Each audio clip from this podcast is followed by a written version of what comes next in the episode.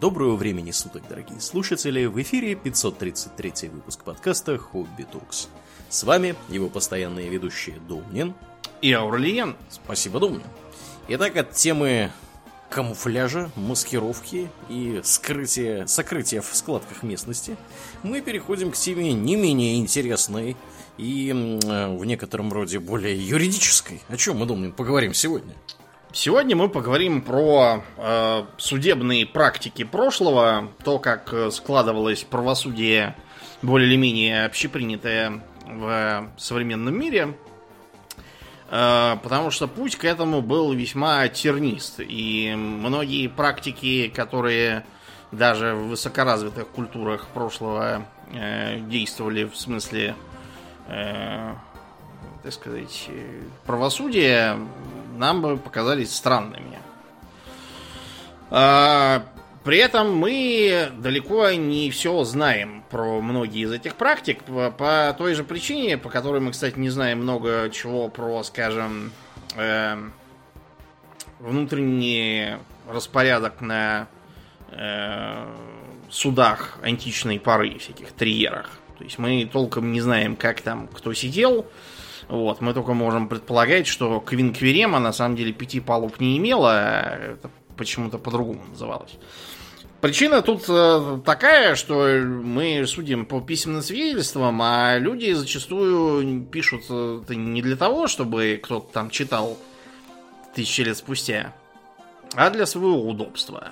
И поэтому вещи, которые очевидны для них, во многих э, источниках просто не, прописаны, и мы поэтому можем только гадать или делать там какие-то выводы по аналогии, там, по логике, по косвенным всяким свидетельствам и тому подобному. Ну да, ну, ну например... вот, да, из серии, как вот, например, чтобы понимать, что писал тот же Пушкин, недурно бы ознакомиться с специальными изданиями, которые растолковывают, что это за люди, да. что это за отсылки и так далее и тому подобное, потому что время Почему он уверен, что там ждет его Каверин?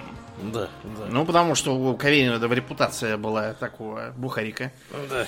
Или ну, почему Шишков, прости, не знаю, как перевести, потому что Шишков был закоперщиком у Соловинов. Ну и, короче, там да, чуть да. ли Надо не знать контекст что... культурный. Мы как-нибудь, кстати, запишем про это на, на экстра выпуск, как раз там будем разбирать, может, не по строчкам, но самое интересное, чтобы было понятно. Слушай, мне кажется, про Пушкина мы уже писали, э, записывали. Про Евгения Онегина ни да. разу такого не было. Да? Ты чего? Значит, про Чехова было, про... Да не, не про, про него не было. Было про Чехова, про 12 стульев было, про это не было.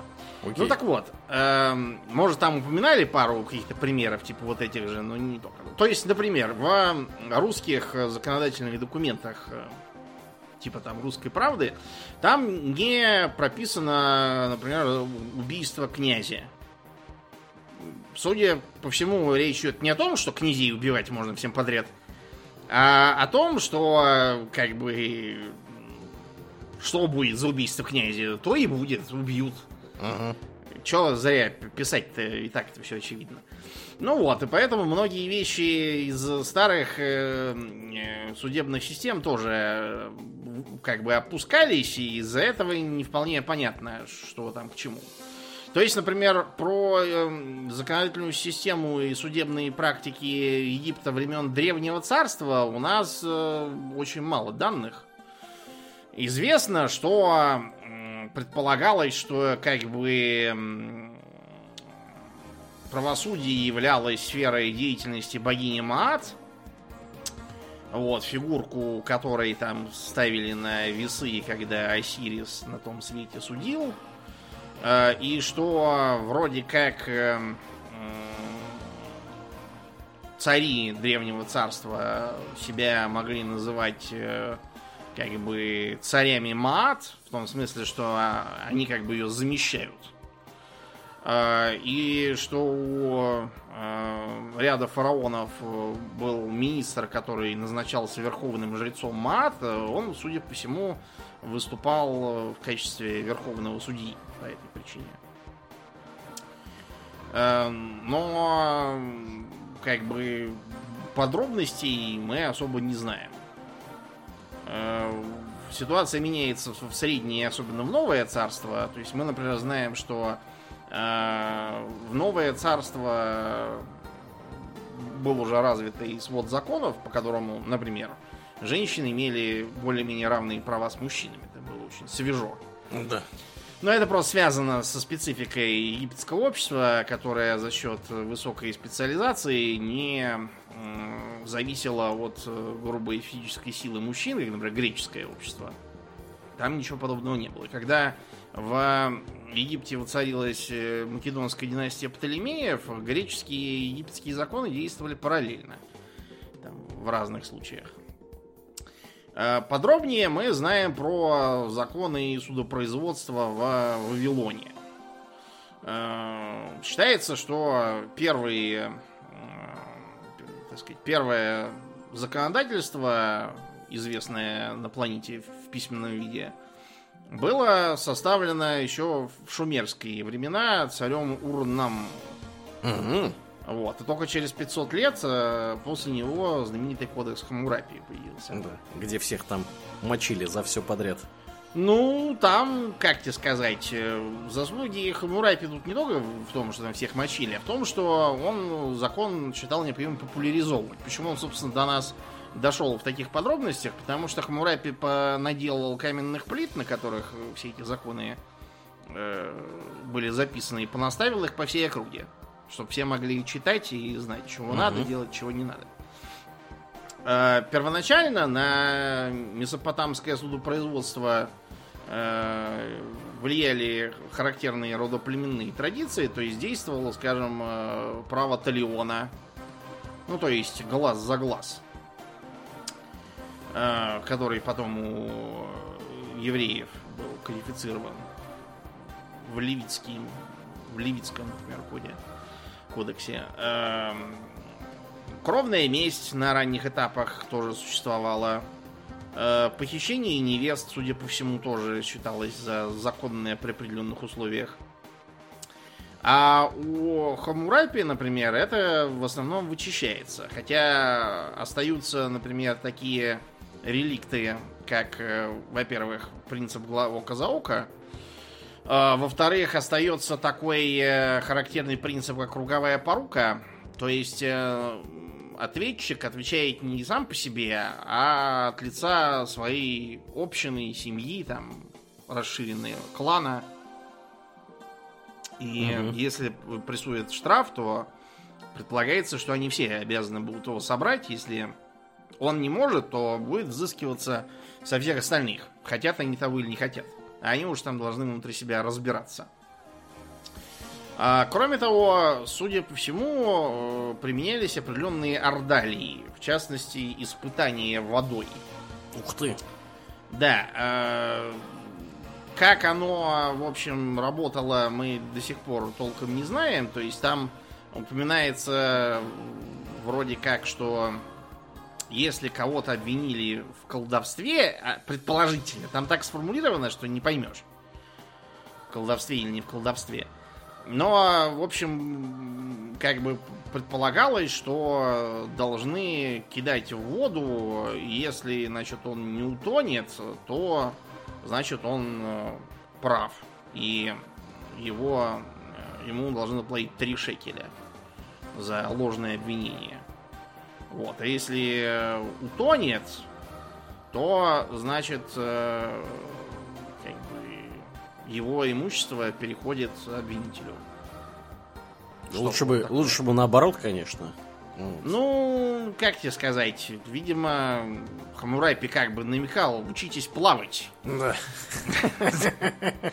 Э, Нам все это кажется странным, но вы понимаете, умение плавать для очень многих культур и в древности, и даже в современности вовсе не характерно. То есть, например, типичный какой-нибудь там э, средневековый европеец плавать не умел. Э, Типичный китаец до сих пор плавает э, хорошо, если так не тонет. Мао Цзэдун, когда проплыл э, по реке Янзы, по-моему, эм, сколько-то там километров, трудно сказать, сколько он реально проплыл, потому что он проплыл. Он не случайно это сделал, потому что умение плавать для китайцев вообще не характерно. Тем более в те времена. Вот он таким образом показал, что он повелевает и водами, и вообще и всем. Да. И вообще у него небесный мандат. Да. э, При этом в Вавилоне существовало разделение по взысканиям, смотря по социальному статусу. Мгм. Мы уже упоминали не так давно, что если знатный выбил глаз знатному, то, соответственно, обидчику тоже выбивают глаз. Если же знатный выбил глаз или какое-то еще увечье нанес такое же по тяжести простолюдину, то он ему выплачивает крупную компенсацию. Связано это было с тем, что э, знатному и без глаза ничего э, удовлетвориться тем, что он отомстил. А простолюдину надо работать, а он инвалид теперь. И вот ему поэтому нужна компенсация, чтобы он приобрел себе рабов там или еще что-то такое. Потому что что ему толку, что этого знатного на один глаз ослепять? Да хоть до смерти убивайте, простолюдин, то все равно лучше не станет. Ну да. Вот. Потом в э, законодательной э, и правоприменительной практике э, Месопотамии отмечается э, высокая важность документальных свидетельств, благо глиняные таблички, писание клинописью, это все было достаточно доступно для всех подряд. Э, ну и там папирусы всякие уже тогда тоже применялись иногда. И свидетельств от э, нескольких свидетелей. Потому что, э, например, э, представим, что я что-то приобрел, допустим, там, быка, и не озаботился получением документального свидетельства, что я купил быка у такого-то за столько-то тогда-то. Или свидетелями, которые бы сказали, что действительно купил быка у такого-то, ну может, там, может не у такого, а потому что покупал, это точно. Потому что если вдруг окажется, что этот бык был краденый, придет владелец, по- покажет документ, что вот такой-то бык, э, там, или свидетелей приведет, скорее всего, скажет, что этот бык раньше был его, его ночью увели со двора, и у тебя нет документа, что ты его купил, а не сам украл, то тебе все, карачун, секир, башка Да.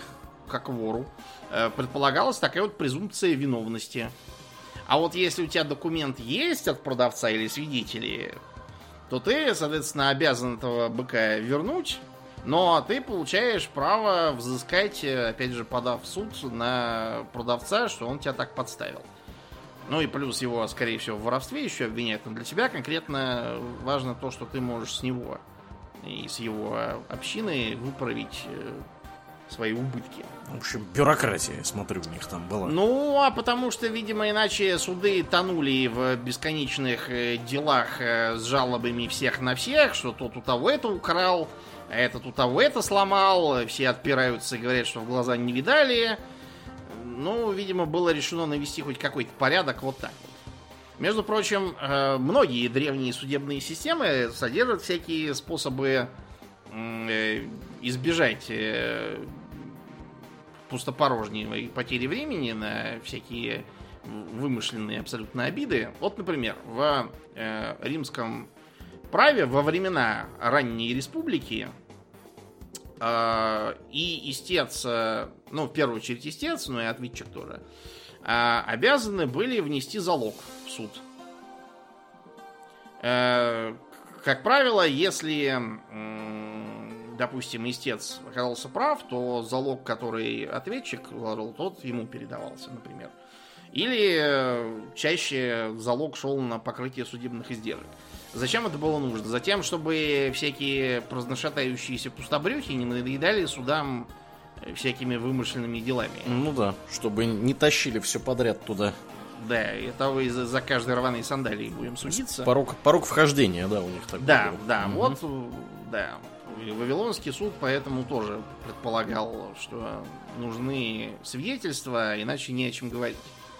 То же самое касалось, например, всяких конфликтов, связанных с долгами, э, с, э, с женитьбой. То есть, например, по судебной практике Вавилона э, все браки должны были э, сопровождаться брачным контрактом. Ух ты. Если нет контракта, нет брака. Круто. Соответственно, непонятно, да, о чем, о чем вообще разговор ведется, что кто там кому изменил, там.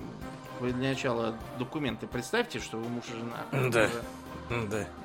Вот. Ну вот э, очередное подтверждение того, что брак это изначально преимущество. Да и не только изначально. Угу. В первую очередь. Ну, в ту пору это совершенно точно было правильно. Да. В Древней Индии было интересно. Том смысле, что когда мы говорим о судах, в древности возникают два вопроса. Первый. Кто издает э, законы, кто законодатель? И кто э, проводит э, суды как судья? Это одно лицо или это разные лица? Потому что, например, с точки зрения вавилонян и законодатель, и судья верховный это царь. Mm-hmm. А вот с точки зрения древнеиндийских порядков не так. Законодательство изложено в ведах, и занимаются его изучением и толкованием брахманы. А вот э, как бы непосредственно судить брахманы не могут, это не их дхарма. Непосредственно судить должны кто? Кто? Кшатрии. А-а-а. Цари, воины, Понятно. феодалы, чиновники, в некотором смысле тоже. Вот, потому что к шатриям, э, помимо того, что они тоже должны, в принципе, изучать веду, толковать они ее не могут. Их дело слушать, чего брахманы на эту тему говорят. Но при этом он должен, во-первых, защищать народ, это все по законам Ману еще изложено, бог знает когда. Защищать э, народ, в том числе законодательным и судебным, так сказать, путем. Э, он должен этот закон защищать и исполнять. Э, он должен карать э, преступников и разрешать споры. Это официальные обязанности кшатриев, записанные много где во всех священных документах. То есть из этого что следует? Что судья это кшатри, э, вероятно, местный царь, ну или вассальный какой-нибудь там феодал. Ну, будем говорить просто раджа местный. При этом, что интересно, считалось, что э, все, что делает Раджа, оно для подданных соответствует закону. Если он нарушает закон, то это не дело подданных, так сказать, восставать и говорить, Борис, ты не прав. Он ответит за то, что неправильно исполнял законы перед кармой в своих следующих рождениях. Родится каким-нибудь полотером в следующий раз будет знать, как законы плохо трактовать. При этом отмечалось, что если эм, Раджа, как судья, милует преступников, которых следовало бы по закону карать, он э, берет их грехи на себя. Соответственно, он тоже будет кармически наказан потом. Когда он помрет, то, значит, родится Баобабом. Угу. Потом и будет Баобабом тысячу лет, пока помрет. Класс. Вот, таким, таким образом, как бы предполагалось, что религиозная традиция должна уравновешивать произвол э, раджей как судей э, исполнителей закона. Э, поскольку у Раджи дел всяких много, и вникать в каждый судебный, судебный конфликт э, ему трудно, обычно у него были такие как бы народные заседатели для суда, назначаемые из числа обычно брахманов. Поскольку они специалисты по э, юриспруденции, угу. вот, и как бы они ему поэтому советуют, что этот совершил то, вот, и за это полагается то и это. Вот. При этом э, был достаточно развитый э, судебный аппарат. То есть э, в самый брахманический период предполагалось, что суд должен состоять из 10 членов. Mm-hmm. Раджа как судья, э, у него как бы правая рука и левая рука, mm-hmm. его как бы помощники и советники. Э, несколько человек у него как бы не то чтобы присяжных, а скорее просто экспертов. Сабхи Сапхи специалисты по ведическим предписаниям и по прецедентам всяким, какие были. Как, то есть это, как правило, уважаемые члены местного сообщества. Секретарь суда обязательно должен быть, который все должен записывать, чтобы потом можно было, опять же, использовать как прецедент, в частности, Ну или вспомнить, какое там дело, когда было и чем оно кончилось. А счетовод обязательно должен быть, потому что он должен корректно оценивать, например, сумму иска. э, И давать суждение о том, э, почему там за какую-нибудь э, убитую свинью, допустим, э, соседом э, истец просит столько денег, а не какую-то другую сумму. А, Может быть, есть- истец запрашивает какие-то несусветные там деньги То за есть свою обиду. оценщик в современных понятиях. Ну да, То есть- вроде того, да. Да, да. мгм. Э, Опять же, вычислять всякие суммы штрафов и компенсации, это все тоже его. И м, такой как бы силовик э, Садхьяпала. Э, Это нечто вроде судебного пристава. Мгм. Он должен, во-первых, следить за тем, чтобы был порядок, никто там не орал, никакого загрудки не хватал. Э, Он же ответственен за исполнение решения суда. И он же ответственен за то, чтобы, э, допустим, ответчик был доставлен в суд, э, а не прятался где-то там у себя в чулане. Да. По джунглям бегал. Да, мог. Предполагалось также использование, так сказать, эм, ордалий. То есть э, таких как бы эм, гадательно-религиозного характера испытаний, которым э, э, подвергались э, подсудимые и истцы иногда тоже которые должны были исполняться в соответствии с предписаниями брахманов и в присутствии раджи и достаточно большого количества свидетелей. Сам суд мог быть и просто в составе этих 10 членов, а вот для Ордалии при- приглашались свидетели из числа публики. Э, Один из э, самых э, известных и уважаемых это испытание огнем. Э, Как бы в память, помните, в Рамаяне, когда освобожденную жену Рамы э, Ситу как бы подозревали в неверности, пока она была в плену, она взошла на костер, но пламя не опалило ее, и поэтому как бы бог Агни таким образом сигнализировал, что она невинна. Эм, в обычной практике никого, конечно, прям целиком в костер не пихали. Э, обычно делалось попроще. Э, железный шарик раскалялся, нужно было м, как бы положить на ладонь э, с прокладкой из листьев Мгм. и некоторое время там ее продержать. Если не, об- не обжегся, значит э, прав. Обжегся, значит не прав. Или, например, было, было испытание ядом. Давали небольшое количество яда, и если человеку не становилось плохо в скором времени, значит он невинен. Ну, вот эта вот идея Ордалии потом довольно много где присутствовала, в том числе и в Европе. И у нас. На Руси тоже. А, Ну, вот то есть такой- идея, идея заключается в том, что какое-то высшее, так сказать, э, высший разум э, Да. вас рассудит. В Да. общем-то, да, понятно. Кто, Мгм. кто, значит, не прав, тот, э, тот будет Кто так гребет. отмечен, так сказать, да. Мгм. Ам, В ам, Древней Греции э, суды были устроены тоже специфические. Мы, что интересно, про законодательство, э, скажем, тех же Афин, не говоря уже о более мелких полисах, имеем тоже достаточно как бы сомнительные источники. То есть, например, м, про драконовые законы слыхал? Да, да. До сих пор э, говорят про какие-нибудь чрезмерно строгие меры или запреты, что они драконовские. Драконовские меры, да. да. Был какой-то действительно законодатель э, дракон, который ввел, э, как э, описывается, очень э, строгие законы. Мы на самом деле толком не знаем, что он там ввел за законы, потому что в основном э, мы знаем о пересказе там буквально нескольких статей, и твердо мы можем сказать, что действительно эм, за э, убийство умышленное предполагалась смерть.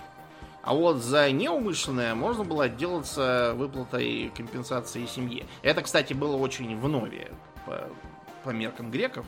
То есть сама себе идея, что убийства бывают умышленные и неумышленные. Угу, угу.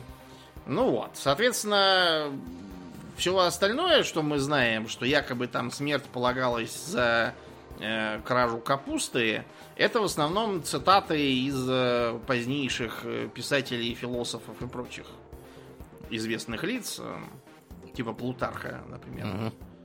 Эм, проблема в том, что э, мы, во-первых, не знаем, на основании чего они все это утверждают. Текста законов дракона у нас никакого нету. Это раз. Э, Мы знаем, что э, за исключением вот этой вот идеи с непредумышленным убийством, в шестом веке до нашей эры эти законы были отменены и заменены на новые законы Салона. С законами Салона тоже все не э, слава богу, потому что э, считается доказанным, что очень многие законы, приписываемые Салону, на самом деле появились гораздо позже, чем Мгм. он жил. Угу. Э, э, Понимаете, это связано с тем, что в э, древние времена считалось, что чем, чем что-то древнее и э, еще лучше, если исходит какого-нибудь древнего признанного мудреца, тем оно вернее. Угу. Из-за этого мы, как уже упоминали, толком не можем, например, сказать, что именно утверждал Сократ, который не оставил записи, а только воспоминания и цитаты из него других людей. А что ему потом приписали совершенно другие люди, вроде Платона. И, и зачем они это сделали. То же Мгм. самое и с Салоном. То есть мы твердо можем сказать только то, что э, Салон концентрировал свои законодательные реформы на вопросе э, долгового рабства, например. То есть э, он э, отменил долги и залог э, на земельные участки бедняков, которые все практически были в залоге, э, и велел выкинуть долговые камни с этих самых э, участков. Потому что этот камень означал, что если долг будет не, выплачен, то участок переходит в, собственно, кредитора. Ну, просто потому что нарастал социальный взрыв, и надо было что-то с этим делать. И, э, кроме того, он запретил вообще обращать в рабство э, афинян, рожденных. Ну как? тол- только чужих. Это было связано с тем, что э, как бы главный способ попадания в рабство для афинян был именно за долги. Мгм, мгм. Вот ему надо было убрать эту фигню, поэтому он принял такие законы. Да, Но, а то э, афинян не останется такими ну да, темпами. а то... Ну как в Спарте все кончилось, то что э, полноправных спартанцев там осталось буквально там 3,5 человека, и э, чтобы собрать 300 спартанцев, уже как бы их просто столько не было. Да, приходилось покорячиться. Не говоря уже серьезной армии, не просто отряде там для охраны царя. Ну так вот, э, к судам. Э, Мы можем, опять же, сказать, что после э, реформ Салона в демократической, демократических Афинах суды были устроены очень простым способом. Эм, Как бы они решали в основном всякие частные вопросы, кто там кому чего был должен, кто кого чем обидел. А, И для этого собирались э, своего рода присяжные. Э, Все э, обитатели, я имею в виду полноправные граждане Афин, могли и периодически должны были выступать в качестве присяжных, которых, как правило, было довольно много.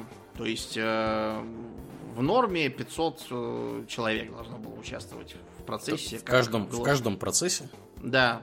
Ничего А та- дело просто в том, что у них достаточно просто все было устроено. Выступает ответчик, выступает э, истец, э, все голосуют там виновен, не виновен. Э, Простой подсчет, простое большинство, расходимся. Мгм. То есть никаких там особых э, сложностей не было. Почему так много? Чтобы При не том, подкупить что- никого. Да, да. Причем, чтобы еще было сложнее подкупить, в принципе, при достаточных деньгах-то можно и... Тебе же не надо прям все 500 подкупать, тебе надо 260 где-то подкупить. Да.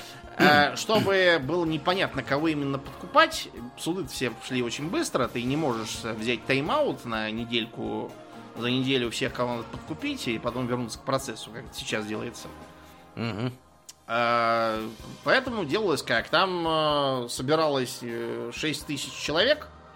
э, и как То есть все по- граждане имеется в виду. Ну, там, не, там как бы было... Они такими куриями выступали там от э, типа кварталов, э, которые когда-то были из родов, там, которые там... Да, ну просто к тому, что в Афинах-то там э, граждан-то было тоже считанные тысячи человек. Там, Да, э, да. как бы, когда мы говорим э, афинская демократия, мы имеем в виду, что демократия кого надо. Во-первых, мужиков Да. и по имущественному цензу. Вот, да, то есть там, там- это 10-15 тысяч человек, э, как бы в лучшие да, годы. в лучшие годы, да, да. И при них там тысяч, наверное, 20 не граждан и еще сколько там рабов тысяч. Да, женщины, там, дети. Да, женщины, опять же, и тому подобное. Короче говоря, в, э, из этих 6 тысяч по жребию выбирались вот эти вот 500 или в более серьезных случаях, когда там какие-то прям дела государственной важности судились, Мгм. могло быть и тысячи, и полторы тысячи. Мгм. А, Но при этом никто не знал, как, кто именно из этих 6 тысяч попадет в присяжные. Это было нужно, чтобы уж 6 тысяч ты не сможешь всех подкупить. Ну да, да. Вот поэтому. А, Из-за того, что э, суд э, должен был просто завоевать симпатии в ту или иную сторону э, этих самых присяжных, и их было довольно много, самым лучшим способом э, выстраивания своей линии на суде было привлечение профессионального оратора. Да, я только хотел сказать, что нанимаем оратора, далее профит. Многие ораторы просто строили себе карьеру на этом. Они получали деньги и всякие плюшки за то, что выигрывали суды за тех, кто мог позволить Класс. себе их услуги. Да, как адвокаты сегодняшнего дня, которые... Да, многие люди... Objection! Да, и Да, вот да, да. Феникс Райт такой. Да. А, многие люди упражнялись в ораторском мастерстве, посещали соответствующие школы, ходили ко всяким там софистам, не для того, чтобы участвовать в чужих судах, а чтобы, если вдруг их в суд потянут, они там могли отбрехаться. Мгм. По этой причине, кстати, э, римляне в ранний период считали, что философия это от лукавого, Ага. потому что она учит доказывать ложное. Но, понимаете, вот э, все эти э, софисты, они же не для своего развлечения сидели и э, плели какие-то конструкции про то, что лучше, бутерброд или вечное блаженство, да? А для того, чтобы, выступая в суде, начать э, плести всякие словеса в стиле того, что, так сказать, э, э, справедливо ли утверждать, что мой подзащитный Николаус похитил э, полисные деньги из казны в размере там, тысячи драхм. Ведь э, как бы записи, которые нам удалось взять из казначейства, м, показывают, что этих денег э, нет. Но если их нет, то что же украл Николаус? Ведь невозможно украсть то, чего нет. С другой стороны, другие записи из казначейства показывают, что тысяча драхм есть. Но если она есть, если она на лицо, то опять же ничего не украл Николаус. И все такие, да, точняк, невиновен. И Николаус идет э, припрятывать ворованное эм, спокойно. Мгм. А, При этом был еще такой эм, механизм, тоже как бы квазисудебный, под названием астракизм.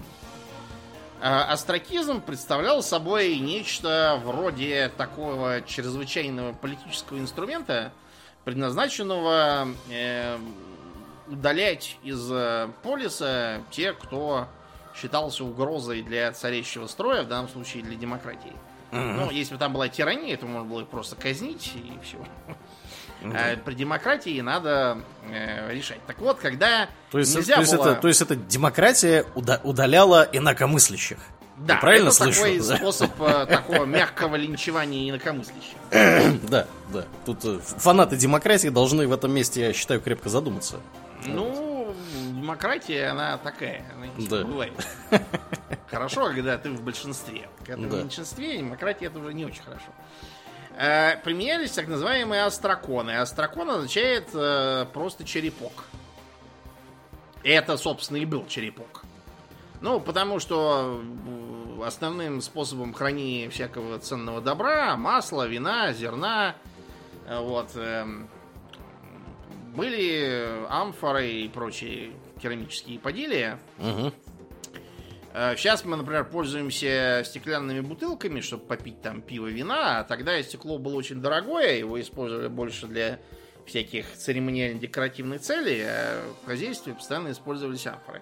Понятно, что амфоры то уронили, то налили кипятка, она не выдержала, то еще что-нибудь случилось, они периодически трескались, приходили в негодность. Мгм. Эти черепки применялись для всякого, то есть их могли там утилизировать, э, по потолочь порошок и замешать в новую глину, и сделать новое что-нибудь.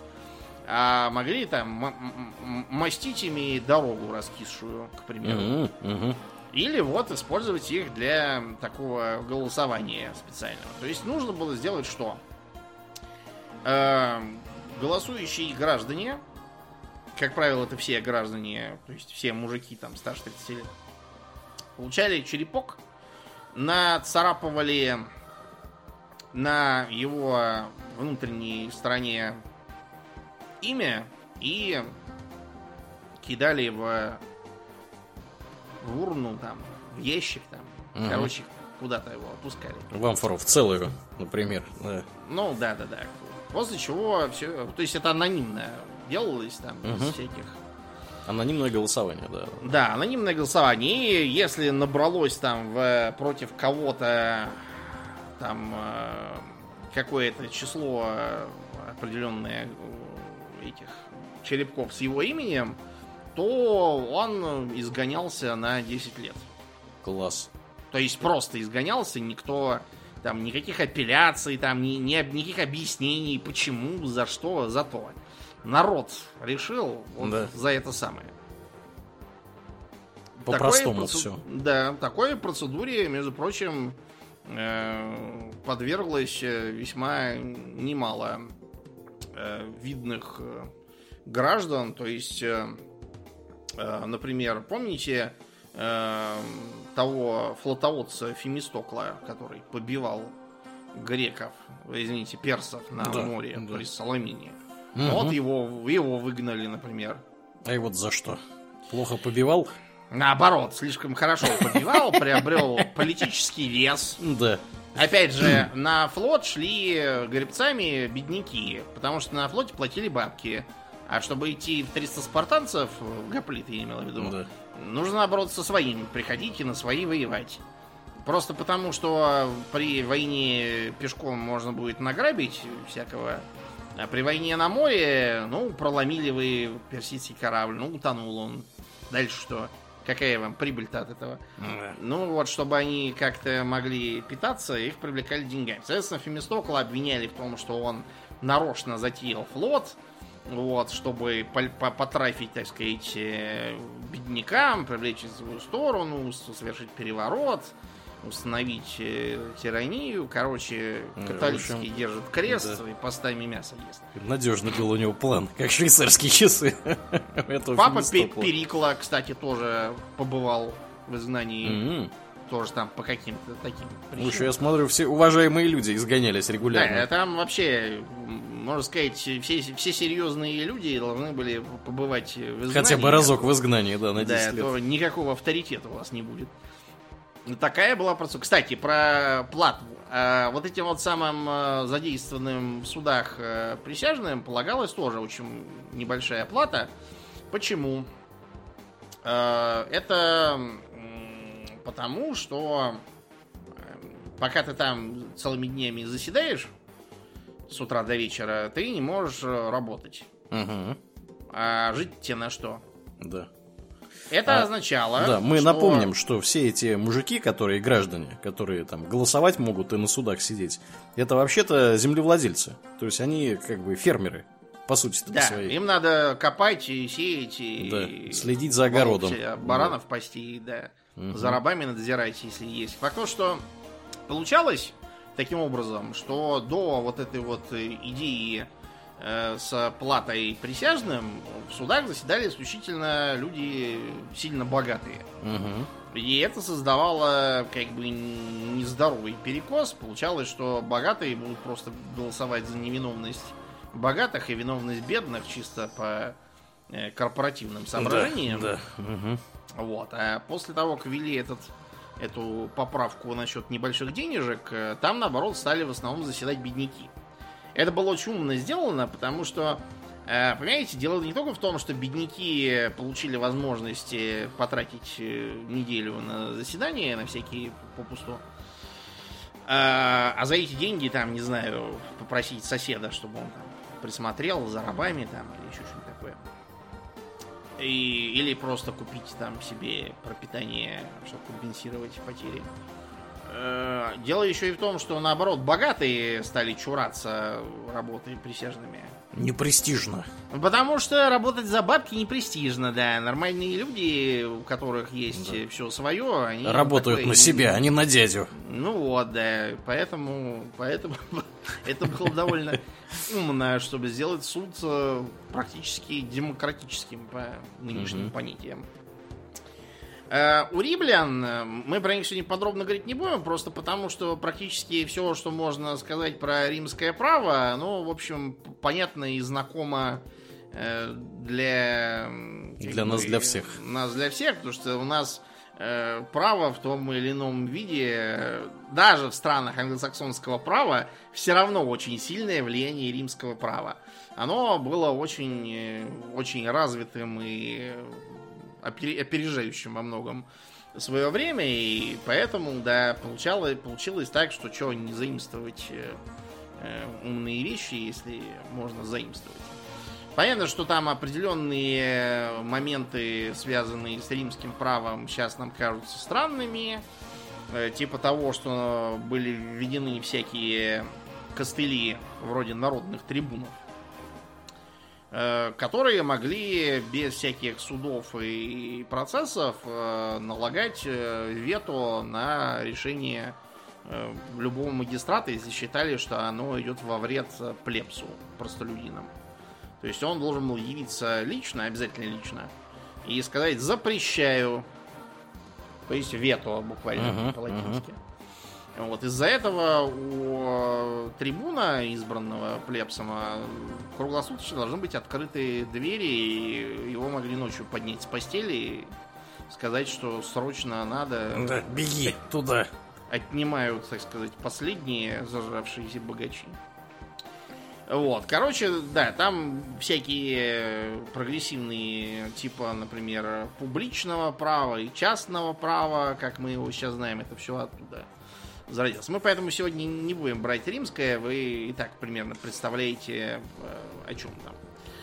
Э, поговорим лучше о менее знакомых э, вещах. Например, в середине, как бы во второй половине первого тысячелетия сложилась другая весьма прогрессивная и по тогдашним, и по средневековым, и там вплоть до 19 века очень прогрессивная система – шариат. Угу, угу. То есть э, религиозный закон исламской традиции, э, который предполагал э, опору на письменные источники в виде Корана э, и Сунны. То есть Коран это, собственно, священное писание, самый главный авторитет, по крайней мере, с э, ортодоксальной точки зрения. Э, сунна и хадисы, то есть корпус э, свидетельств э, и цитат, которые переданы с подвижниками пророка, теми, кто его лично знал, на которые тоже можно опираться как на суждение. Так называемая иджма, Э, то есть, э, как бы, так, как бы такой э, общий консенсус, который принят. То есть, то есть и- э, имеется в виду правоприменительная практика, да? Ну да, да, да, да, да, Мгм. да, вот, кстати, да. Правоприменительная практика, прецеденты и так далее. Прецеденты, да. да. Эм, э, Кияс, то есть суждение по аналогии.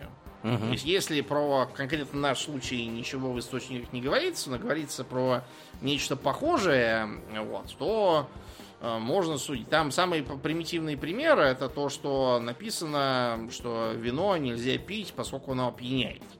Э, Задержанный э, был в состоянии наркотического опьянения, допустим, анаши. Понимаете, вопрос, он нарушил закон или не нарушил закон? М. Формально, Если- формально, наверное, нет, а по факту, Но наверное, да. можно, да, можно, используя кия, сказать, что, положим, вина он действительно не пил, а курил анашу, но какая разница, если он все равно опьянен? Да. Э, Смысл-то не в э, субстанции как таковой, а в ее воздействии. Вот э, пример кияса. Мгм. Ну, понятно. А, И, наконец, иджтихад. Э, Кстати, корень, да, то же самое, что у джихада. На самом деле, слово джихад не значит вовсе ничего ужасного. Это просто как бы усилие, как бы целенаправленная деятельность, борьба в некотором смысле. Э, То есть, э, в- целом-то джихадом является вообще как бы усилие за все хорошее против всего плохого. Мгм. Вот. Священная война это просто частный случай. Просто Один на- из, да, случаев. Да, да. просто за пределами исламской умы он как бы самый, самый очевидный. оказался. Очевидный для иностранцев, для неверующих. Так вот, э, ичтихат означает э, суждение какого-то авторитетного специалиста э, на основании его собственного опыта, здравого смысла, Это экспертное мнение. да, экспертное мнение. А, Мгм. То есть, значит, предполагается, что в э, судопроизводстве будут задействованы не абы кто, как какой-то там, не знаю, полевой командир, у- как это обычно представляют, а будут задействованы, наоборот, юристы, Мгм. э, получившиеся в соответствующем учебном заведении, получившие там э, звание факиха, то есть правоведа, юриста. Соответственно, право называется фих. Вот. И э, в соответствии с этим они будут судить, э, причем э, должен быть как э, судья Кади, вот, так и обвинитель и защитник тоже предполагается. Обратите внимание, что это было полторы тысячи лет назад, то есть это было прям очень Невиданный очень, прогресс. Да, очень свежо. На основе учебных заведений и коллегий действующих факихов сложились соответствующие юридические школы, вот, которые э, следовали каким-то своим принципам вот, и соответствующим образом поэтому судили. Э, Сохранились определенные э, следы из, так сказать, ранней арабской жизни. То есть, например, такая вещь, э, как дия. Дия – это буквально финансовая компенсация жертве какого-то преступления, или если она собственно, была убита в этом преступлении, то ее, допустим, наследникам, там, семье и так далее. Компенсация. Да. а почему это сохранено? Потому что нужно все-таки следовать здравому смыслу.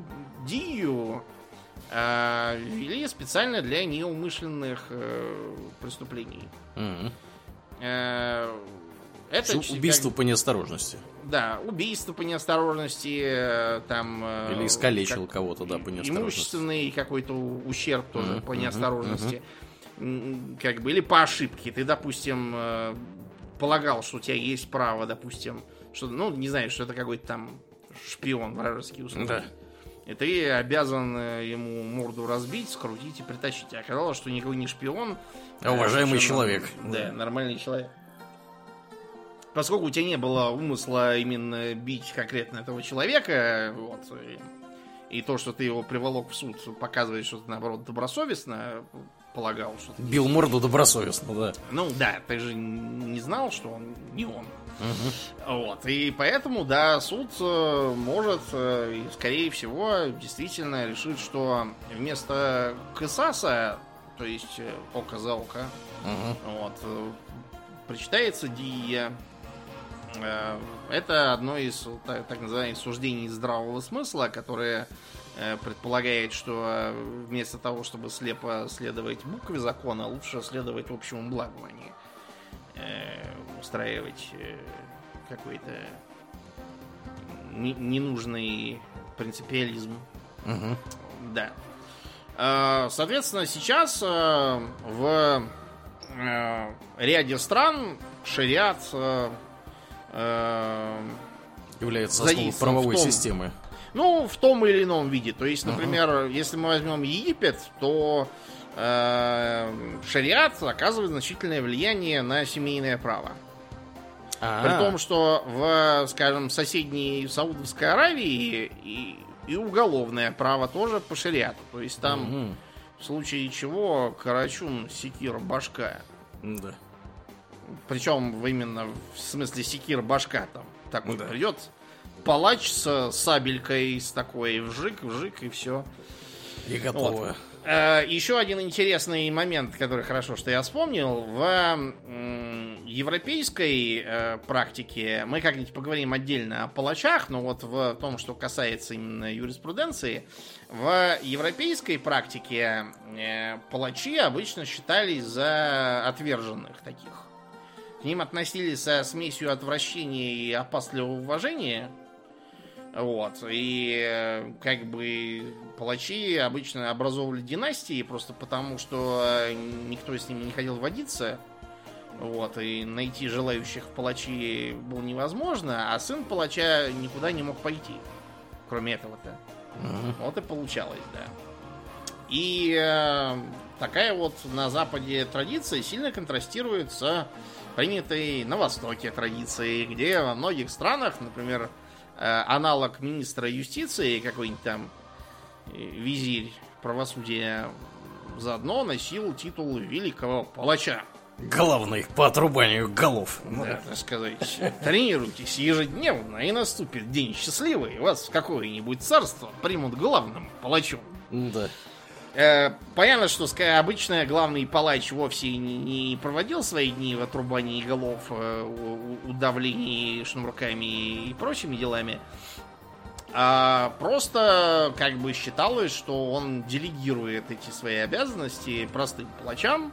И эти самые палачи, в отличие, опять же, от Европы, считались абсолютно нормальными и даже респектабельными людьми. А В современной Саудии, например, там э, палач вполне уважаемый мужик. э, Все говорят, что мужик, э, так сказать, добрый, кроткий, вот, совершенно там не скандальный, примерного поведения, э, заботливый папа, его дочки очень любят там, вот, э, тихий, мирный человек, очень хороший. Вот, европейцы почему-то как-то странно палачи воспринимаются. Нездоровые какое-то отношение. Ну ладно, э, про палачей отдельно поговорим. Я хотел именно в юридическом, судебном смысле высказать такое. Так вот, э, вернемся к э, бренной Европе. Римское право это прекрасно, вот пока есть Римская империя. Но э, с 5 века Западной империи резко поплохело, и ее территория начала как бы не то чтобы завоевываться, скорее как-то рассасываться. Да. Самораспускаться. Да, э, рассасывание привело к тому, что на ней э, образовался парад суверенитетов. Мгм. Каждый Вот. брал суверенитета столько, сколько мог унести. Да, причем я бы даже сказал, что каждый справа приходил, садился, а потом брал. Э, то есть, скажем, в, на территории Британии, несмотря на все усилия короля Артура, исторического я имею в виду, или как его звали, и, короче, прототипа короля Артура, скажем так, Мгм. Э, несмотря на все усилия, понаехали англы и саксы, вот, всех убили, всех зарезали и притащили свои э, англосаксонские понятия, которые, по сути, представляют собой частный случай германского обычного права. Что такое обычное право? Это не знаете, что есть право Необычное. обычное, необычное Да. какое-то. А, типичный пример а, обычного права это уголовные понятия. Я сейчас не хочу сказать, что обычное право это что-то плохое, там, тюремное какое-то. Э, И не хочу сказать, что как бы тюремные понятия это что-то обязательно ужасное. В, э, там, на 90% э, тюремные понятия э, не про то вилку в глаз или еще чего, и не про два стула, как это думают всякие некультурные люди, а про то, как друг друга не поубивать в замкнутом пространстве. Мгм. Что нельзя, например, брать чужое вообще.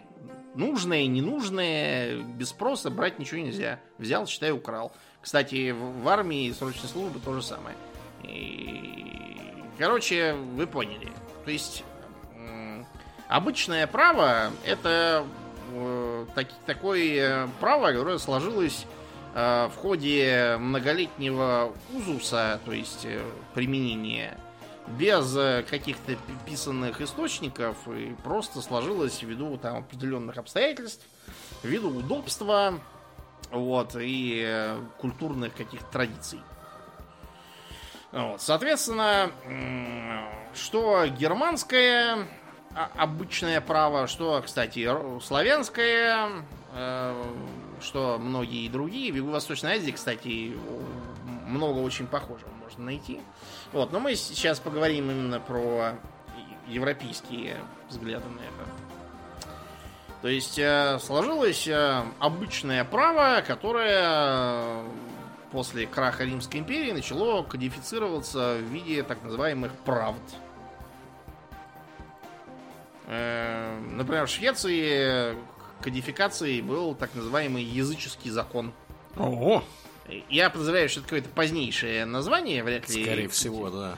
Те, кто это писал, Ну да. стал бы его так называть. Скорее всего, называлось какой-нибудь там свейской правдой. И там Э, Но что мы оттуда, например, можем почерпнуть э, касательно личных конфликтов на почве внезапно возникших неприязненных отношений? Да.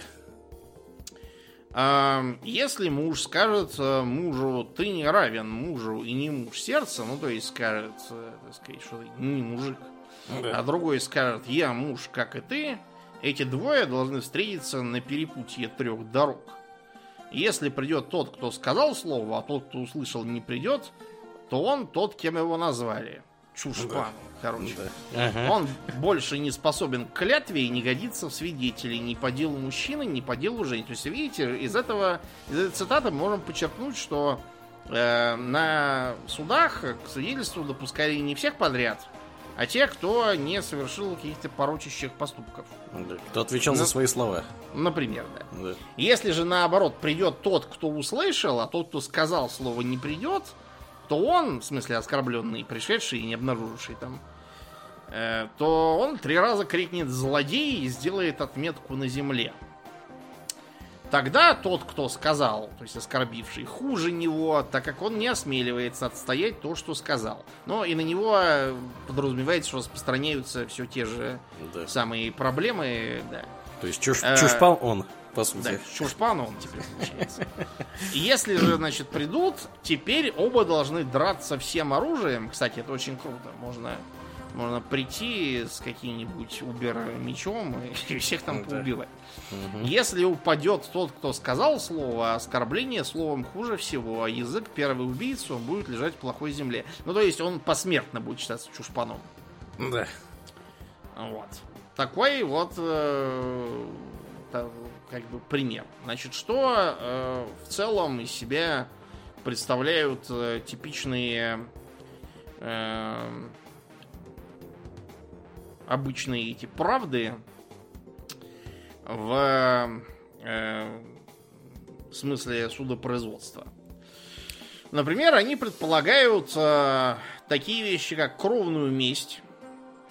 То есть, э, если член одного рода убил э, члена другого рода, то, соответственно, пострадавшие имеют право убить не обязательно того, кто убил, вот, а там просто члена там, рода это, что интересно, далеко не только черта германских э, или славянских, допустим, э, традиций и обычаев. Например, у э, бедуинов, что в Аравии, что в Северной Африке, там тоже принята такая тема, что, значит, кровная месть, если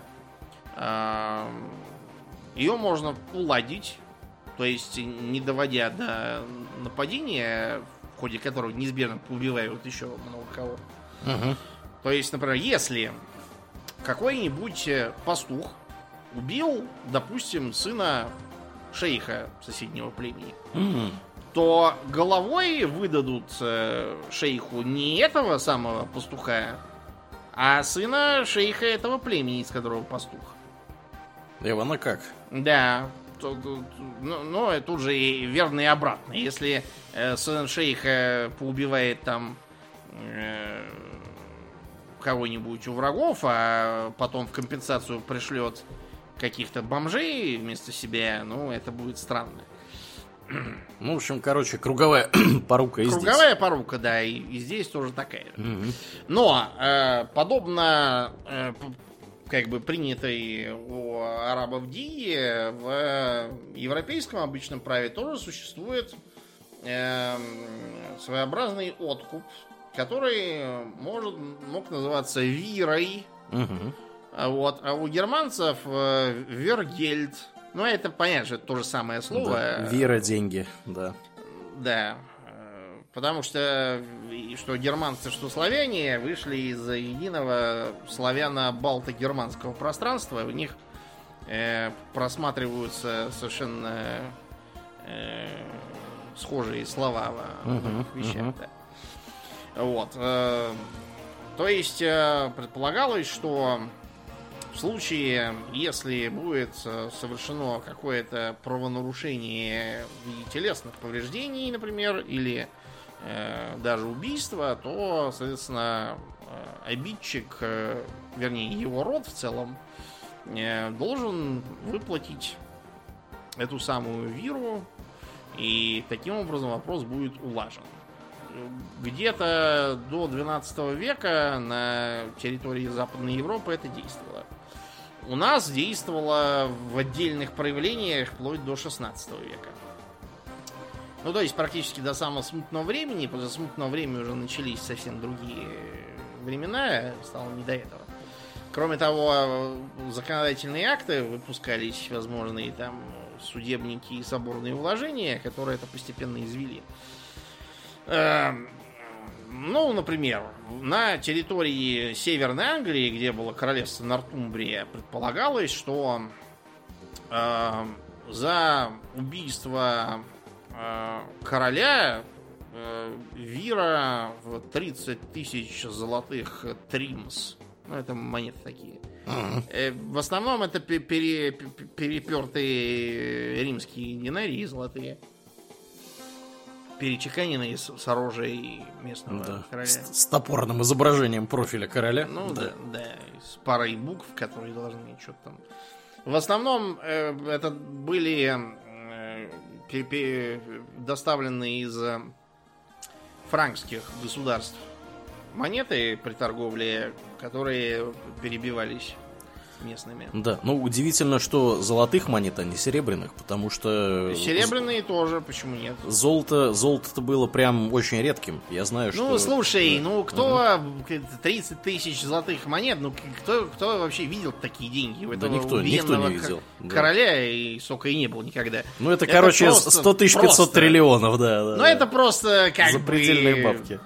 Просто для для понятия, как для авторитетности короля. Да, да, да. Вот. А если убил а, архиепископа или лицо королевской крови, так называемого Этилинга, э, то 15 тысяч золотых. Если просто епископа или олдермена, ну это как бы старейшина, старейшина да. местный аналог шейхов, угу. то 8 тысяч. Вот. Если, например, эм, зажиточного Карла Ну, мужика, в смысле, Да, свободного. да, да, да. То 2000, а если простого бедного Карла, то 200. Ну, Ну, видимо... надо, надо понимать, что, скорее всего, эти астрономические суммы, 8 тысяч золотых монет, э, никогда никто не, не выплачивал никому, Никакими что... монетами никто, разумеется, тоже ничего не платил. Да. Все платилось котом, э, Землей. топорами, всякими землей, да. То есть, э, основной, как бы, смысл был в том, что, э, скажем, какой-нибудь там, э, не знаю, крестьянин убил э, зажиточного соседа, и теперь, значит, э, вся его, по сути, деревня переходит в собственность э, сына этого соседа. Вот. Он таким образом всех подвел под, под э, крепостное право практически. А, Интересно, что также указано э, за богатого валийца 120 серебряных монет. За просто валийца 80 монет, а за безземельного валийца 70 серебряных Ну, то есть, валийцы считали за тупое, расово неполноценное быдло, за которое и 70 монет э, красная цена в базарный день. Именно. Кто они такие А, вообще, да? Ну, да, я вообще удивлен, что в Нортумбрии кому-то вообще кто-то видел этих валийцев. Где Нортумбрия, где валийцы? Где валиться, да, тоже верно. Если бы они какие-нибудь там скоттов еще, я бы понял. Ну, может, наемники валийцы? какие были, я не знаю. Ну, может, да, какие-нибудь переселенцы, гастарбайтеры. Да, да, Надо будет гастарбайтеры. по- поинтересоваться вообще. э, из Причем тут валийцы, да. Англии, я имел в виду, в периоды гектархии, гептархии в целом, чтобы, так сказать, э, как-нибудь рассказать. Надо запомнить. Ну так вот, у нас в, э, так сказать, э, в славянских землях это называлось либо вира, либо вариант вина. Между прочим, до сих пор вина фигурирует в языке в похожем, так сказать, в качестве единицы измерения на русских землях фигурировала гривна. Вот, что, а, я так понял, серебряная гривна, потому что была еще золотая гривна, это разные вещи. Это как бы просто слиток металлический.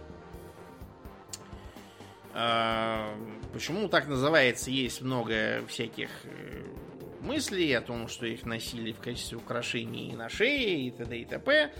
Ну, в общем, смысл в том, что за всякие прегрешения можно было действительно тоже избавиться от кровной мести в э, в виде имущества там стоимостью во столько-то. Существовало такое понятие, как дикая вира. Эм, Это было нечто вроде неадресного такого штрафа. То есть э, на территории общины обнаружился неопознанный труп. Чужой, в смысле. Не этой общины, это уже их личное дело. А чужой какой-то труп. Так. Если никто не соизволит выйти и сказать, это я его убил, то считается, что все равно кто-то из местных, это значит, что она возлагается на общину. Вот. В противном, ну, а или они могли выдать головою этого самого убийцу. То есть круговая порука, короче. Ну да, как обычно. Вот. Значит, что нам известно о вирах, так сказать, за, за всякие прегрешения? Э, Нам известно, например, что э, была разница между убийством как бы умышленным, которое считалось убийством в разбое. Ну, то есть, э, ты допустим, хладнокровно кого-то убил. Мгм. Или ты залез там ночью на двор, тебя спалили, ты убил. Это все считалось за умышленное убийство, убийство в разбое. А, при этом, э, например, по русской правде за такое убийство верой э, э, можно и не откупиться. За это могли назначить другое наказание. На поток и разграбление выдать им. Это как? Ну, так, что все твое как бы имущество конфискуется без остатка, неважно, сколько его там. А тебя первоначально, по-видимому, просто изгоняли что тоже очень плохо, куда ты пойдешь. А в позднейшее время просто обращали в холопы. А, А, и вместе со всем отдавали в э, этот самый в, в холопство потерпевшим. Э, будет ли на разбой без всякой свады, свада это в смысле ссора, ну то есть какая неумышленное что-то, то за разбойника люди не платят, но выдадят и всего с женой и с детьми на поток и разграбление. А еще будет коневый тать, то есть конократ, то выдайте князю на поток. То есть князь его обращает в рабство и все имущество присваивает. А же зажжет гумно, э, то на поток и на грабеж дом его, впереди пагубу исплатившую, ну то есть убытки погасившие, мгм. а в проце князю поточите. И так же, аже кто двор зажег, то есть за поджог э, хозяйственных построек и жилых, э, имеется в виду на поток и, и разграбление. А, Что нам, например, еще сообщается тут? А, Убьет муж мужа, то мстить брату брата или сынове отца, то есть за, за в смысле, брата или за отца, Э, либо отцу сына, либо брату чаду. Э, брату чаду, в смысле, как мы с тобой, я тебе брату Ча- э, вернее, я тебе сестрину сынови. Ага, понятно. Вот. Ну, то есть племенник, да. Да. Вот. А еще не будет кто мстя, то есть если нет желания никого там гасить, то 40 гривен за голову. Причем, что интересно, тут написано, что нет расовой дискриминации. Або будет русин, либо гридин, либо купчина, либо ябедник. Ябедник это не стукач, это чиновник такой. Ага, Типа э, налогового инспектора, что ли. прикольно. Люба Мгм. мечник, это опять же не, не солдат с мечом, это типа оруженосца. А аще изгой будет, то есть э, даже если это какой-то вообще бомжара. Либо славянин, то 40 гривен положите за них. То есть тут у нас, видите. Нет расовой дискриминации и профессиональной. Э, Или будет кровав, или синь надрожен, то есть э, морду в кровь разбили или синяков наставили. Синь надрожен. Мгм. то не искайте ему видака человеку тому. То есть э, не надо приводить свидетеля, что тебя избили, потому что это и так понятно. Да. А, а еще не будет на нем знамения ни которого же. То есть, если незаметно, что его избили, допустим, ему под дых пробили, Да. то э, то ли приидет видок, то есть пусть ищет очевидцев. А если не может, то тому конец. То есть не может, ну, очень жаль. Да, да. Э, Оже ли себе не может мстить, и, то есть если он не может набить рыло в ответ, то взять ему за обиду 3 гривни, а летцу мзда, то есть лекарю плату еще дополнительную. Э, Аще ли кто кого ударит ботагом, либо жердью, либо пестью, то есть кто будет кого бить дубиной или палкой, и- или э, рукой, или чашей, или рогом, ну то есть когда по пьяни начинается драка и все Да, такое. С применением подручных материалов. Да, то 12 гривен. А если всего не постигнут, то платите ему э, тоту конец. То есть э, имеется в виду, что если в ответ не набили рыло, то надо платить и все. А если утнет мечом, а не вынем его, то есть если ударит мечом в ножнах, либо рукоятью, то 12 гривен за обиду. Ожели утнет, то есть э, ударит, э, травмирует руку, и отпадет рука, либо усохнет, то 40 гривен. То есть, если ты отрубил или привел в негодность руку, то 40... А понимаешь, что вот 40 гривен за серьезные правонарушения, а за что-нибудь попроще 12 гривен. Но на самом деле и то, и другое это довольно серьезные деньги. Мгм. Вот, это со, со двора все вынесут. А, аще будет нога цела или начнет хромать, и тогда чада смирят. Ну, а, то есть имеется в виду, что э, чада должны... Приморись. м, Имеется в виду, что чада должны как бы повторный иск учинить. Ага. Видимо, повторить те же самые деньги. А если перст утнет, ка- то есть палец, то 3 гривны. Мгм. а в усе 12 гривни, а в бороде 12. То есть, кто будет рвать э, кого за усы или бороду, того 12 Обратите внимание, что как бы одно дело палец отрубить 12 гривен, вот, э, извините, это 3 гривны, а другое борода 12 гривен. Да. Как бы борода, она все-таки не нужна ни для чего, с нашей точки зрения. А тогда не так. Тогда за поторгание бороды ого можно было загреметь. Да. Ну, конечно, как-то да. с рваной бородой что-то за уважаемый человек без бороды. И, да. Это и при Алексее Михайловиче, между прочим, тоже строго было за то, что рвание бороды, это прям можно было да. влететь. Не по-человечески это, да.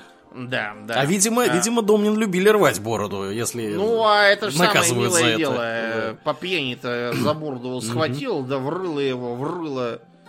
Это же как бы уязвимая часть -то. За нее самое то хватать и возить мордой по столу. Да. Эм, кроме того, стриглись тогда в, в период написания правды коротко. Это потом, в позднее средневековье, все ходили потлатые.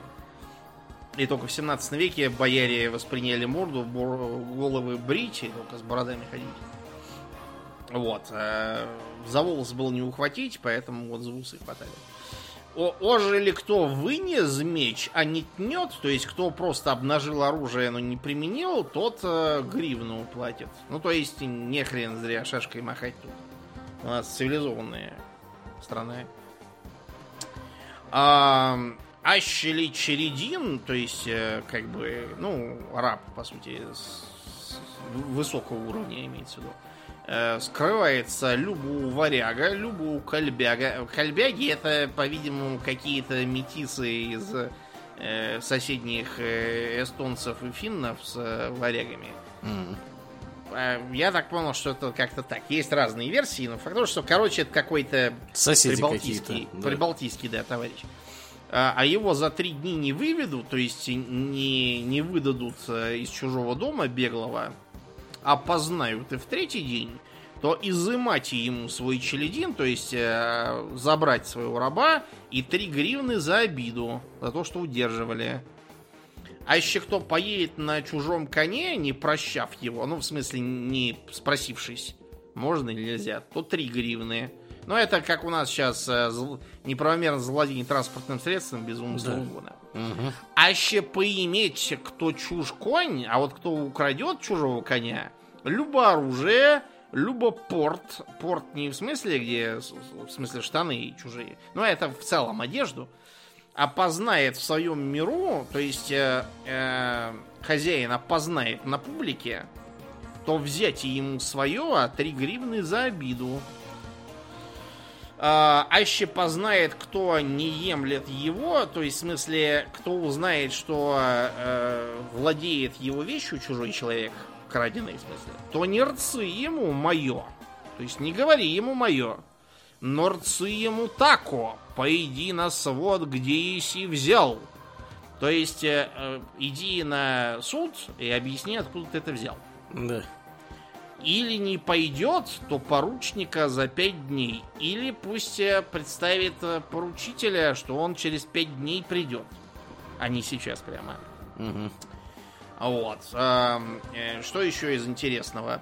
А, или холоп ударит свободно мужа, а бежит в хором. Ну, то есть ударит свободного мужа и убежит к своему хозяину. А господин начнет не дать его, то есть не выдаст то холопа поячие доплатить господин за него 12 гривен.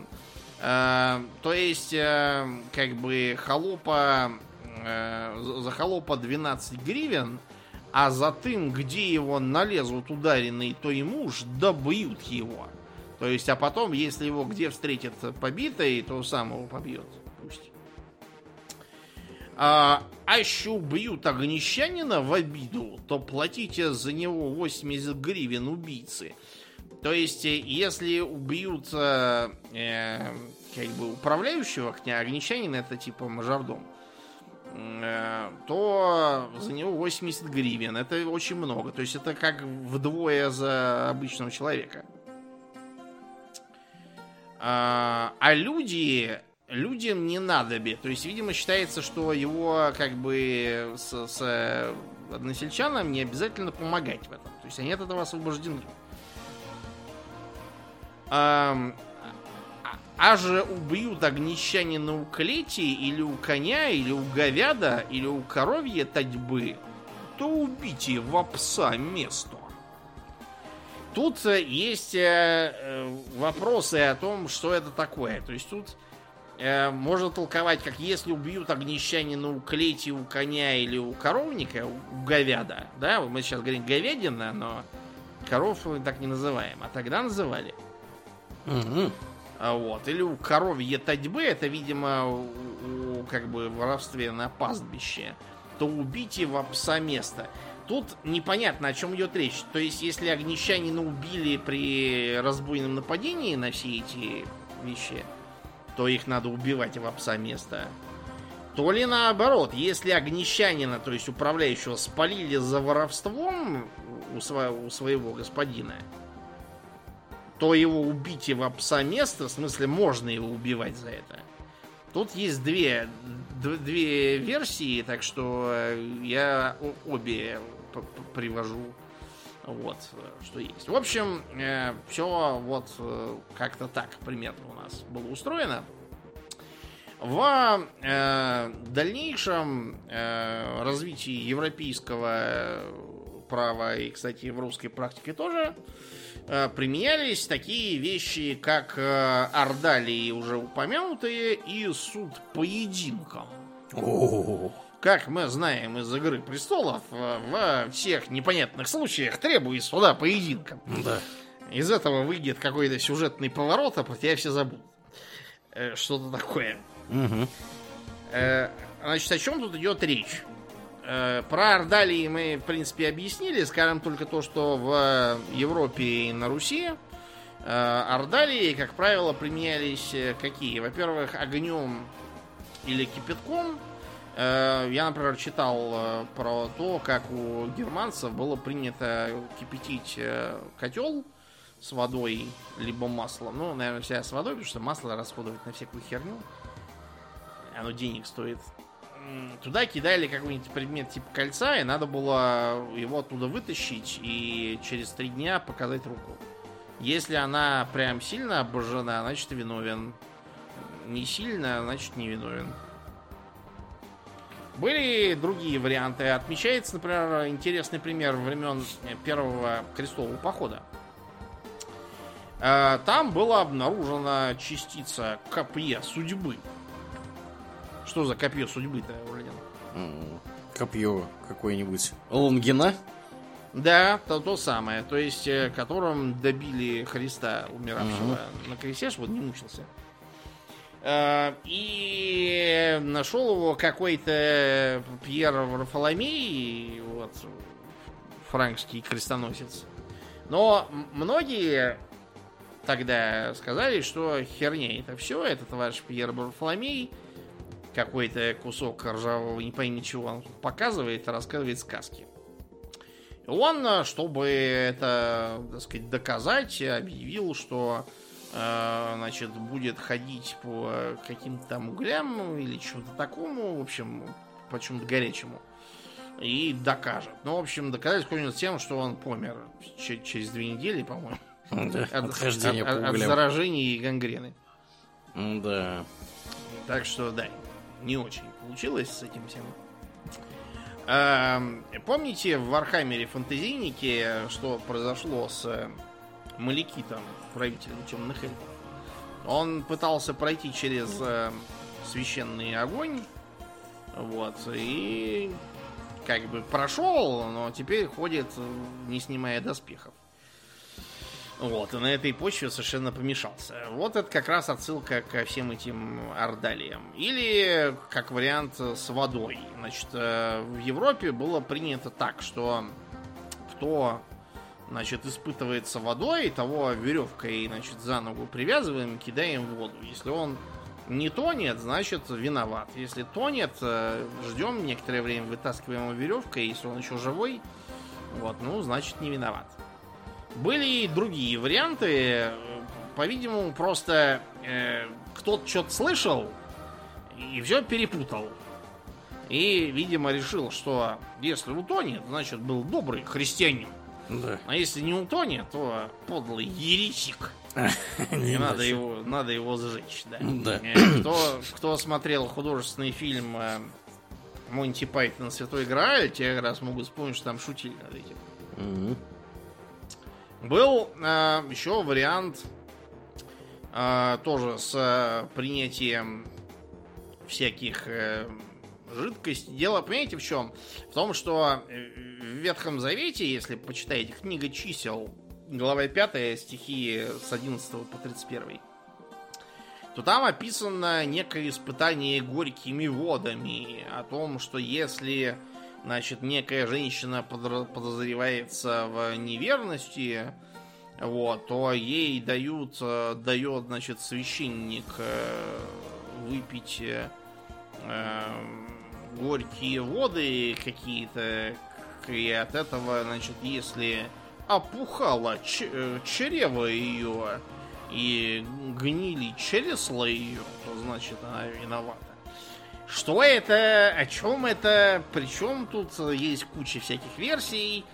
Э, начиная с того, что э, это могло быть просто такое фигуральное, как бы ритуальное очищение через какие-то там святые воды и- и- до, например, такой мысли, что это могло быть э, средство, вызывающее выкидыш.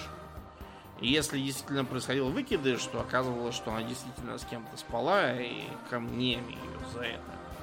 В общем, все это очень непонятно и давно было. Я просто упоминаю, так сказать, чтобы э, показать. Э, все эти ордалии постепенно в Европе запрещались, но вот э, э, суд поединкам продолжался довольно долго, вплоть до там самого конца Средневековья, и в России применялся там, вплоть до 17 века. Значит, что это из себя представлял? Это характерный такой славяно-германский обычай. Несмотря на то, что э, некоторые мысли на этот счет бывали и у других народов, но в целом это такая практически исключительно европейская традиция. А, При этом ни в античности, то есть ни греки, ни римляне, ни, например, иудеи ничего подобного не знают. Это все именно такой, как бы, европейско-варварский обычай, по сути.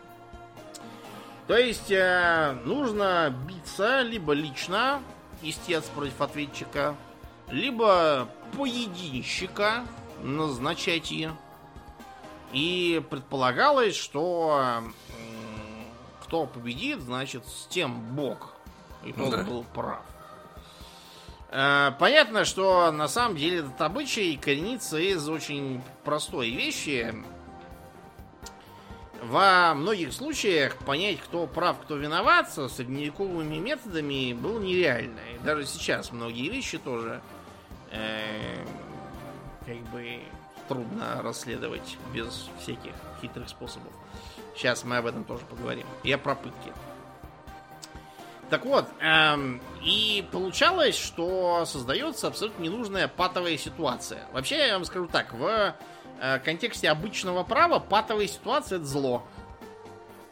С точки зрения обычного права, патовая ситуация это хуже, чем если бы, допустим, преступник остался безнаказанным там или что-то еще такое. Почему? Потому что это загоняет конфликт вглубь. А, И создает э, продолжительную проблему, которую непонятно как решать. То есть, например, э, опять же, если обращаться к обычному праву в э, тюремном ключе,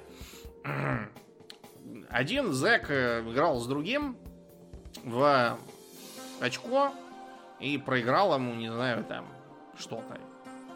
Пачку сигарет, там, условно. Тысячу рублей, условно. мгм. А, И он не в состоянии выплатить. Создается конфликт.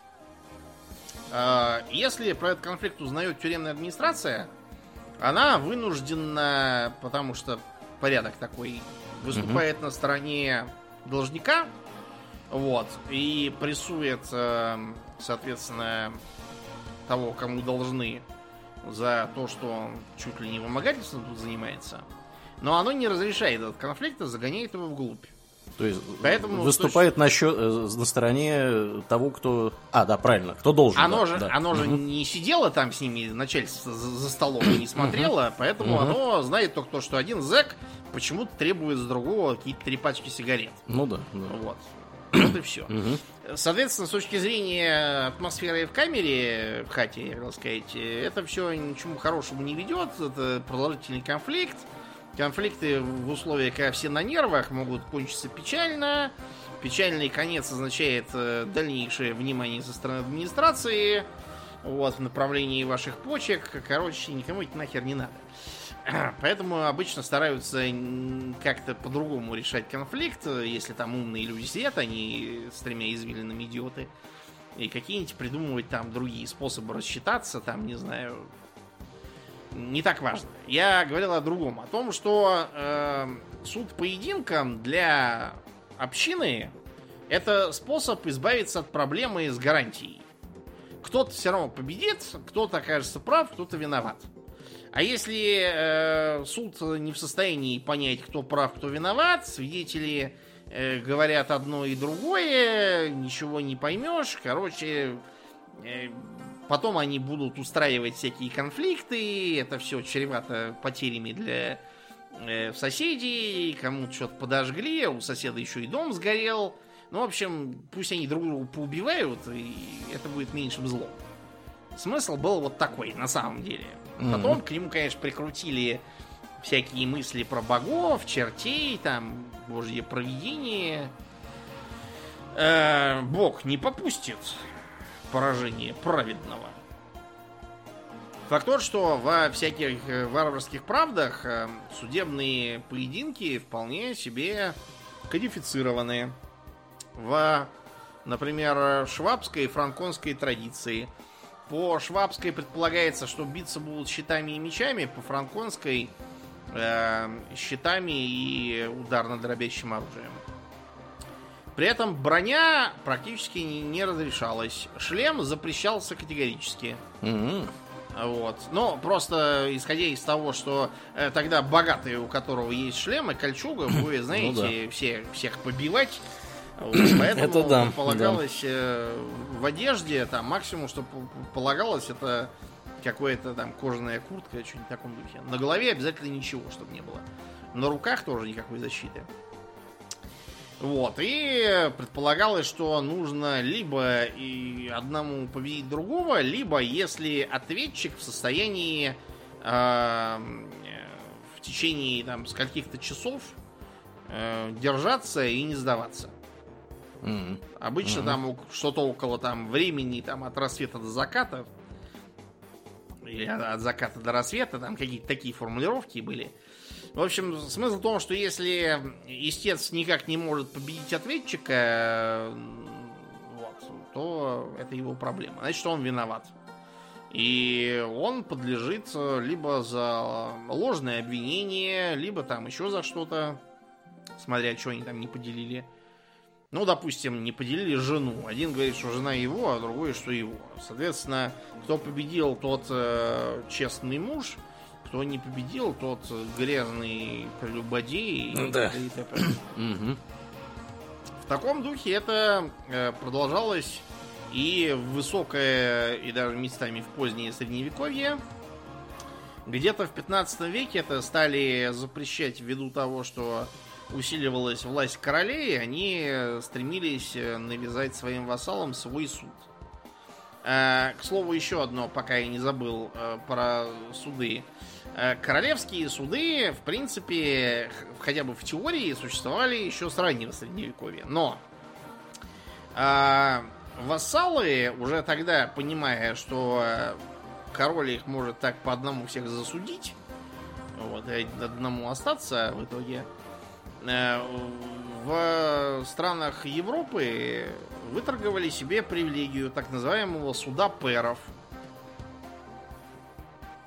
И э, обратите внимание, что, например, члены Палаты лордов в Британии сейчас до сих пор называются пэрами. Во Франции тоже были пэры. Да. Пэр э, э, по-английски современно peer. Это значит равный. Это можно значить сверстника, в смысле подростков. Или можно означать э, товарищей каких-то на работе. Peer pressure, да? Мгм. Э, Но в данном случае это именно равный, в смысле тоже лорд какой-то. Э, В том смысле, что лорд и, и не король при этом. То есть это означало, что король не мог судить лордов э, единолично, ему надо было сказать, вот лорд изменник, он то-то и то-то сделал. Э, Дорогие лорды, так сказать, осудите его. Примите Лорд- меры. Да. да, лорды, если считают, что он действительно изменник, могли его осудить. Если считают, что король просто позарился на его земли, и сказать э, нет, товарищ король, что-то вы придумываете. А, Интересно, что а, упоминаются также судебные поединки, на которых а, участвовали профессиональные поединщики. Ну, то есть были такие люди, такого наемничьего, разбойничьего типажа, Мгм. которые специально шлялись промеж городов э, и нанимались на судебные поединки за кого кто денег даст. Мгм. Вот, и Как у этих. образом У афинян были профессиональные ораторы, а у этих вот, профессиональные да, поединщики. поединчики, да. Кто, опять же, помнит э, Игру престолов, там все помнят, что первый судебный поединок, когда э, Тирион в плену у Лизы Эллен э, нанимает э, Бронна, который вот именно такого типажа, такого наемно-разбойничего Ага. чувак вот на тот момент, он действительно побивает э, рыцаря, выступившего против него. Таким образом начинает идти к успеху. Э, вот. Но к э, концу Средневековья, во-первых, короли начинают на это нажимать и говорить, что мы разберемся без вас. У нас суд специально для этого есть. Да. А во-вторых, э, в целом меняется сознание, идея того, что э, как бы божественное провидение не допустит, оно уже не того. Сознание начинает секуляризироваться. Это раз. Во-вторых, э, если в высокое средневековье еще сохранялась э, такая мысль, что ну, проведение проведением это его дело. Но факт тот, что э, might is right. Кто сильный, тот и прав. Тогда люди реально считали, что если ты убил там соседа и забрал его земли, ну, сакс туби твоим соседом. Да, вот именно. А за- зачем он такой лох-то был в таком случае? Если он лох, зачем он всем нужен? Понятно, что ты крутой, и всех убиваешь и все забираешь. Это хорошо. Да. К позднему средневековью начали появляться мысли, что это как бы, ну, не совсем, не совсем красиво в э, современном обществе. И, может быть, надо все-таки соблюдать какие-то законы и права, может быть, для разнообразия. Да. Поэтому судебные поединки э, ушли, но не полностью. Их в качестве культурного конструкта заменили дуэли. И теперь уже речь шла не столько о том, кто у кого что там отнял, украл, э, сколько о том, э, не на наш ли счет вы грызете ноготь, сэр. Грызу ноготь, сэр. Да, не на наш ли счет вы грызете ноготь, сэр. Грызу ноготь, сэр. Нет, ты должен ответить Я, сэр, Я, сэр. Я грызу ноготь не на ваш счет, сэр. Да. Короче, да, это цитата из Ромео и Джульетты, если кто не узнал. Да. Смысл в том, что э, дуэли до странного похожи даже не на средневековые суды поединкам, а скорее на варварские вот эти холмганги и тому подобное. То есть кто-то кому-то что-то сказал. Э, типичный пример из э, практики нашего всего, всего Александра Сергеевича Пушкина. Вот, э, один из э, примеров его дуэлей, как он что-то там зацепился с э, каким-то пожилым достаточно дядей на банкете. И тот его обозвал молокососом. О, А а Пушкин его обозвал винососом. не полез за словом в карман. Да, ну, факт того, что их примирили, и Пушкину сказали, ну, он старый дед, что ты, Че ты завелся-то? Да, деду сказали, ты старый дед, что ты полез-то, собственно. Ну, они, в общем, на этом разошлись, но смысл в том, что поводы были примерно вот такие. Класс. И они, по сути, представляли собой с точки зрения дворян как раз такой вот эм, суд поединком, в смысле, кто из нас больше дворянин. Да. Кто из нас может всем хамить и не платить карточный проигрыш, мухлевать э, с э, тузами и козырями, вот, и всех гасить. Да.